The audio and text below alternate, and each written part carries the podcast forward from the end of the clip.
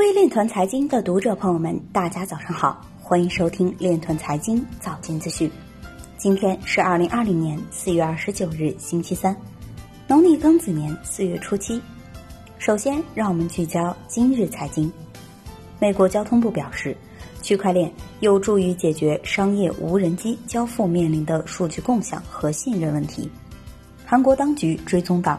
至少四十名在 N 号房案中使用加密货币支付的嫌疑人，区块链信息服务备案达七百三十个，北上广浙占比近八成。区块链加速在多行业场景落地。Dash 日本市场预算提案获得批准，CJ 子公司推出区块链食品管理解决方案。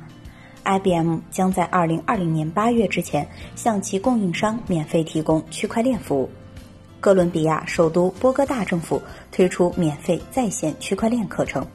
北京大学董宁表示，疫情促进了区块链技术与其他技术的融合应用。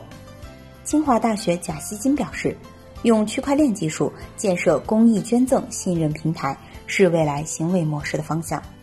今日财经就到这里，下面我们来聊一聊关于区块链的那些事儿。据中国网二十八日报道，中国计算机学会区块链专委会通讯委员高成实表示，区块链被纳入新基建范围以后，在需求、政策和资金等多种要素投入的驱动下，将获得难得的历史机遇，得到极大的发展。区块链的标准化工作也将获得快速推进。区块链成为新基础设施的一个组成部分，必然要求区块链自身技术体系的标准化和规范化。否则难以形成统一的基础设施，也难以向上层应用提供稳定、可预期、可推广复制的规模化服务。